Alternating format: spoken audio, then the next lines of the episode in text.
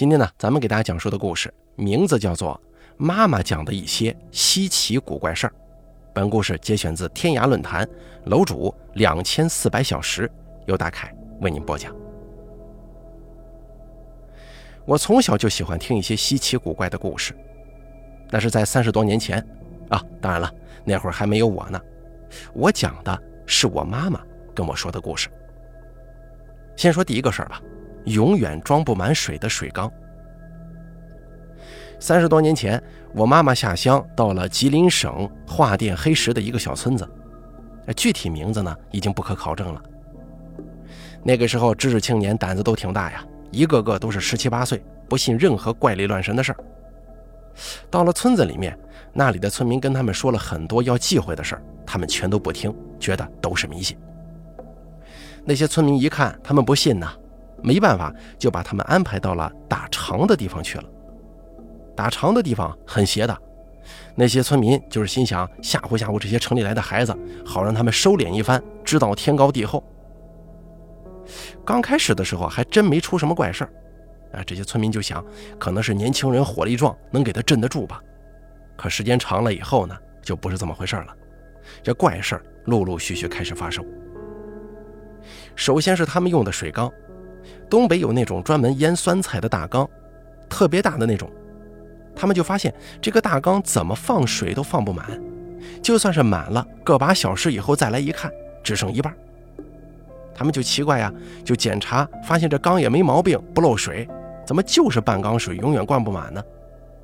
啊，本来年轻人就懒呢，不管他了，这算是一个比较奇怪的点了。还有更有意思的。他们刚开始集体生活的时候，洗碗什么的都是分工的，而今天你们，明天我们，怎么倒腾着来。有一次过年的时候，大家都喝多了，没人刷碗，结果第二天发现碗都刷完了，整整齐齐的码在那儿。这些人就叨咕呀，怎么回事呢？就寻思着谁给帮忙刷好了呀？真是够勤快的。第二天也没洗碗，早上起来一看又洗好了，这些人就特别开心，省事儿嘛。以后他们就没再洗过碗，但是第二天碗都是洗好，整整齐齐的码放完整的。后来过了一段时间，他们就跟这个村民聊天啊，把这个事儿说了。哎，谁这么勤快给我们洗碗了？那些村民就说是狐仙帮忙啊，你们这群人里头有贵人。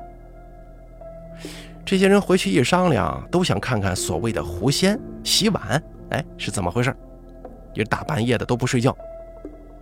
等到了后半夜，也没有听到外屋地有声音，于是他们蹑手蹑脚的就走了出去。一看，碗已经洗好了，而且还整整齐齐的放在这个碗架柜上呢。这里头有些男生就说了：“狐仙呀，你出来让我们看看呗。”说完一看没反应，就开始骂街：“什么狐仙呐，狗屁！”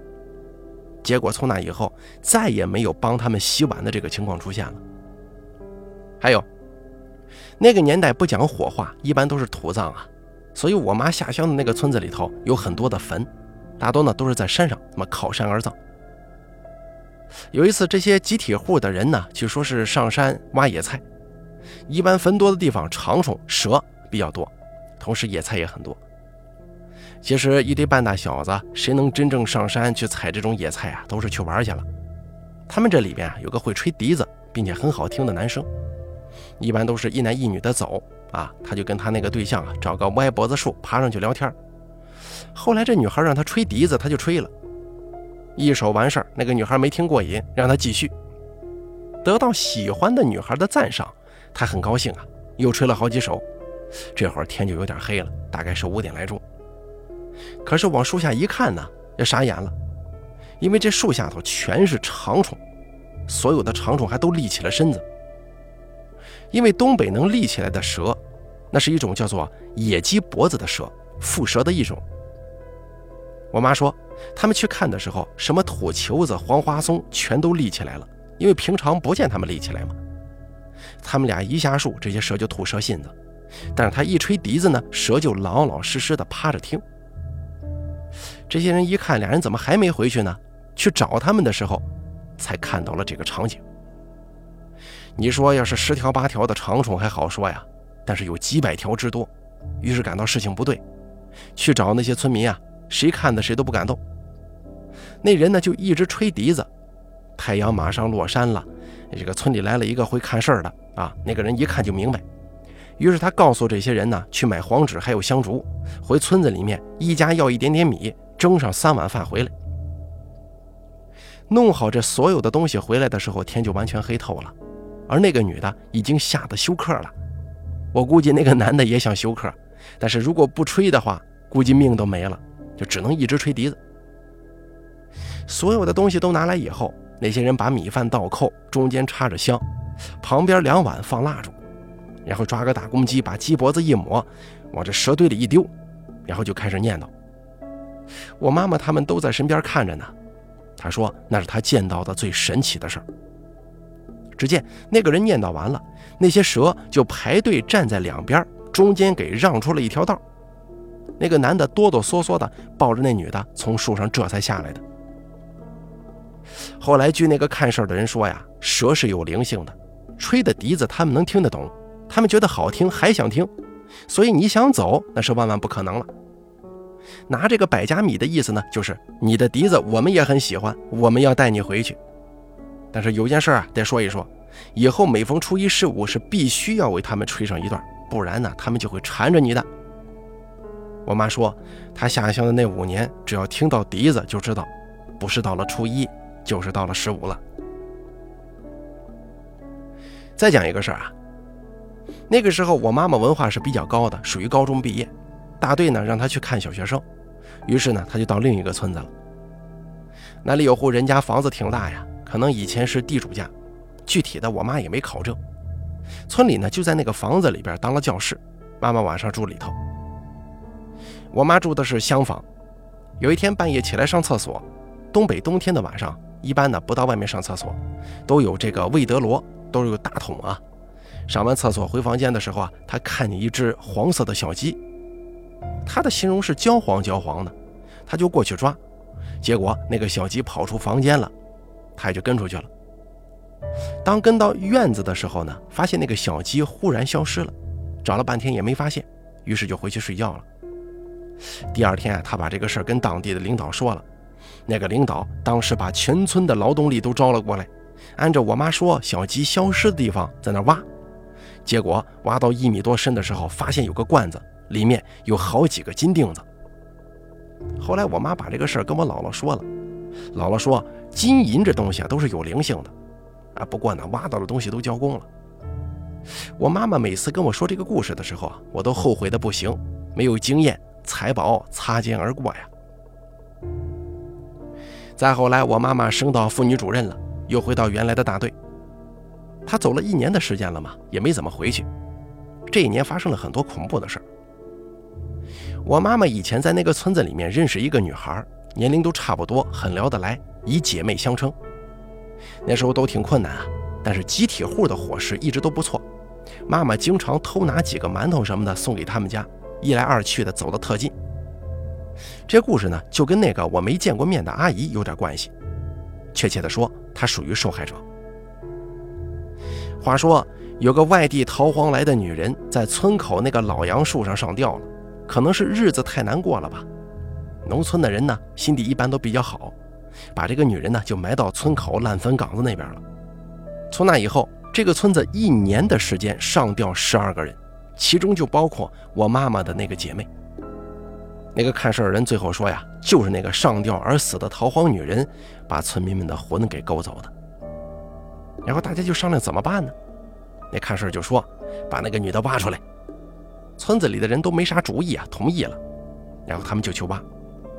等挖出那个女人的尸身来的时候啊，一看，她竟然没有腐烂，一点都没有，而且比下葬的时候还胖了不少呢。后来看事儿的人呢，就让大家把她抬到大石喇子上，就是悬崖上阳光最充足的地方，拿大鞭子抽。我妈没有亲眼看到，但是她听去过的人说，一鞭子下去。那个女人身上就冒一股烟，而且还有怪声。抽了一百多下，然后大家把她给烧了。按理来说呀，事情应该结束了，但是没有。在集体户里面又有个人上吊了，但是没死了，让人给救了下来。他说的话才叫真正的恐怖。他说那天他正看书呢，就看见有个女的进来了，当时呢，他看不清那个女人的脸，也没当回事儿因为集体户嘛，很多人都是来回乱窜，而且他以为自己看书看的眼睛花。那个女的坐在他对面的凳子上，背对着他，他就有点奇怪了，寻思这人真有意思，怎么回事啊？他就下地去拍那个女的，可是，一拍那女人呢，她就好像一股灰一般给散了，这下把他吓坏了，他想出去叫人呢，可发现自己叫不出声音来。然后他就看见烧的那个女人，还有那几个吊死的人，都来了，把他围在了中间。也没有伸手抓他呀、挠他呀什么的，是给他在做思想工作，说活着没意思，不如死了好啊。他也迷迷糊糊的觉得，哎，这些人说的有道理呀，就拿了根绳子往脖子上一套，要上吊。他把绳子那头啊，就挂钉在马掌的那个架子上了，然后就上了吊。但是，一吊上去，马上就清醒了，那些死鬼也消失了，他就开始挣扎。也许是他命不该绝呀。正好有路人路过，把他给救了。看事儿的人呢就说他有太白金星护体，要不早就死了。然后看事儿的人还说，大家晚上啊一定尽量别一个人待着。后来呢又上别的村子找了个高人，就是跳大神的，在村子里面跳了半个月，最后啊偷偷摸摸的在后山的这个半山腰，给这几个人盖了个仙姑祠堂，这才算是消停的。接下来再给大家讲一个关于龙的故事啊。那是我零三年二十二岁的时候自己经历的事儿。那会儿真是天不怕地不怕，什么事儿都敢干。有一次啊，我有一个八竿子打不着的朋友找我，说他的朋友家中有点事儿，要找几个处男小伙子一块儿去。我当时就是处男啊，呃，没当回事吧，就答应了，去就去呗。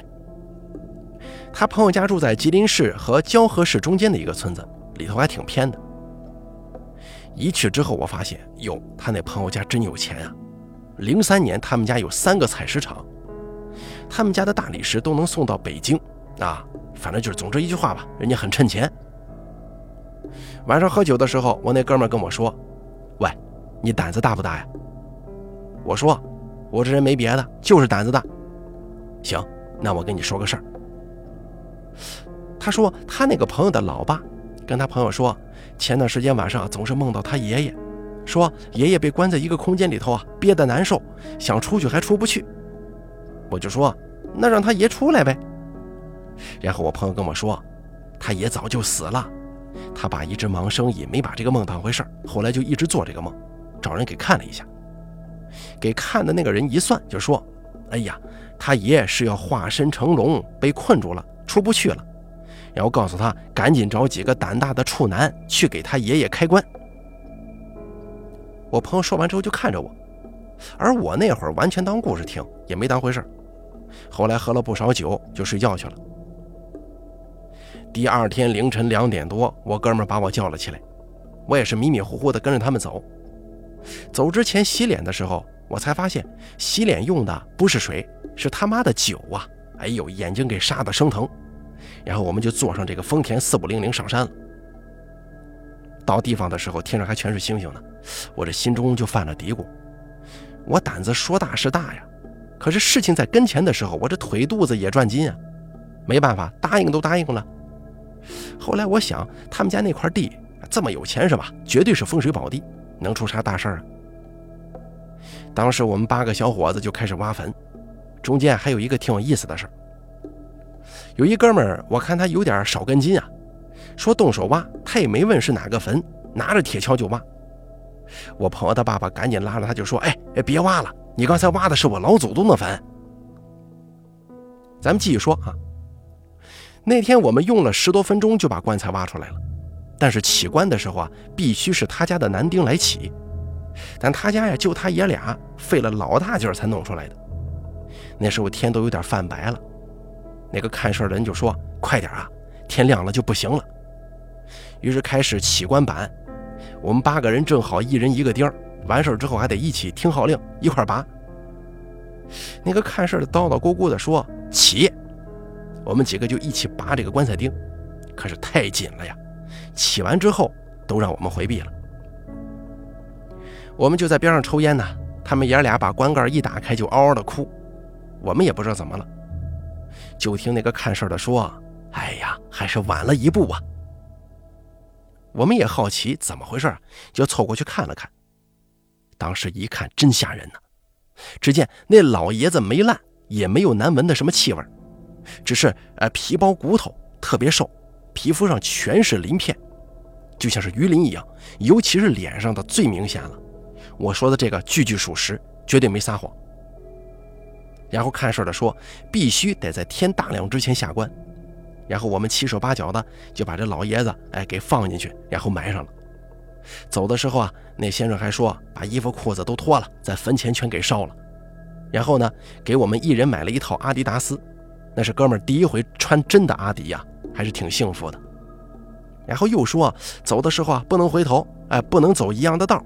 回家以后赶快洗澡，三天不能喝酒，不能吃肉。你们知道现在我哥们那朋友干什么的吗？我昨天去交稿子的时候啊，发现他正在发报纸呢，一天给几十块钱工钱那种。为什么这么惨啊？据说那次完事以后，他爸就出车祸了，然后厂子让别人给收了。按理来说，他们家这么趁钱，足够他们一家人活几辈子的。但是从那以后，他们家干啥就赔啥。后来我自我总结了一下，应该是他们家的风水变了吧。再给大家说下一个故事，不知道大家还记得不？几年前电视上有个人身上有个手印我也有过那样的经历，不过我的是在手上。那年应该是十二岁的时候，我们小时候没有现在这个生活配套这么丰富啊，有一个任天堂那就是梦想了。虽然在市里长大，但是我们一直都是放养的，不是下河摸鱼，就是上山抓鸟，没有消停的时候。那次我们去抓油蛤蟆，我们早上就去塘坊，就是往蛟河走的地方，过了这个高老庄，就是一个饭店啊，不远的地方有个大泡子。我的一个同学叫小涛，他说那个地方有的是蛤蟆。我们去了之后，结果发现什么都没有了，前天大风把苞米都给吹倒了。也不知道蛤蟆不下山是不是因为风大呀？反正一只都没有。但是我们发现，半山的地方有一二三小苹果，啊，这个东北特产的小苹果也叫沙果啊。于是呢，我们就忘了来的目的，上山到山上发现山上都封上了，果园都是拿铁丝网封的。我们找了个豁口爬进去的，拿了不少果子。可是出来的时候啊，迷了路，我们就硬着头皮走啊。走着走着，发现了一片坟，哎，估计应该是谁家的祖坟。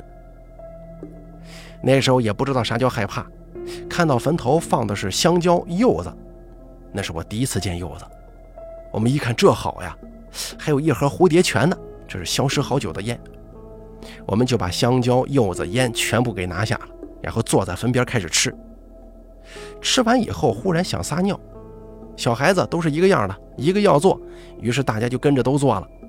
我们就在坟边尿上了，然后开始找下山的路，找了很长时间才算下了山。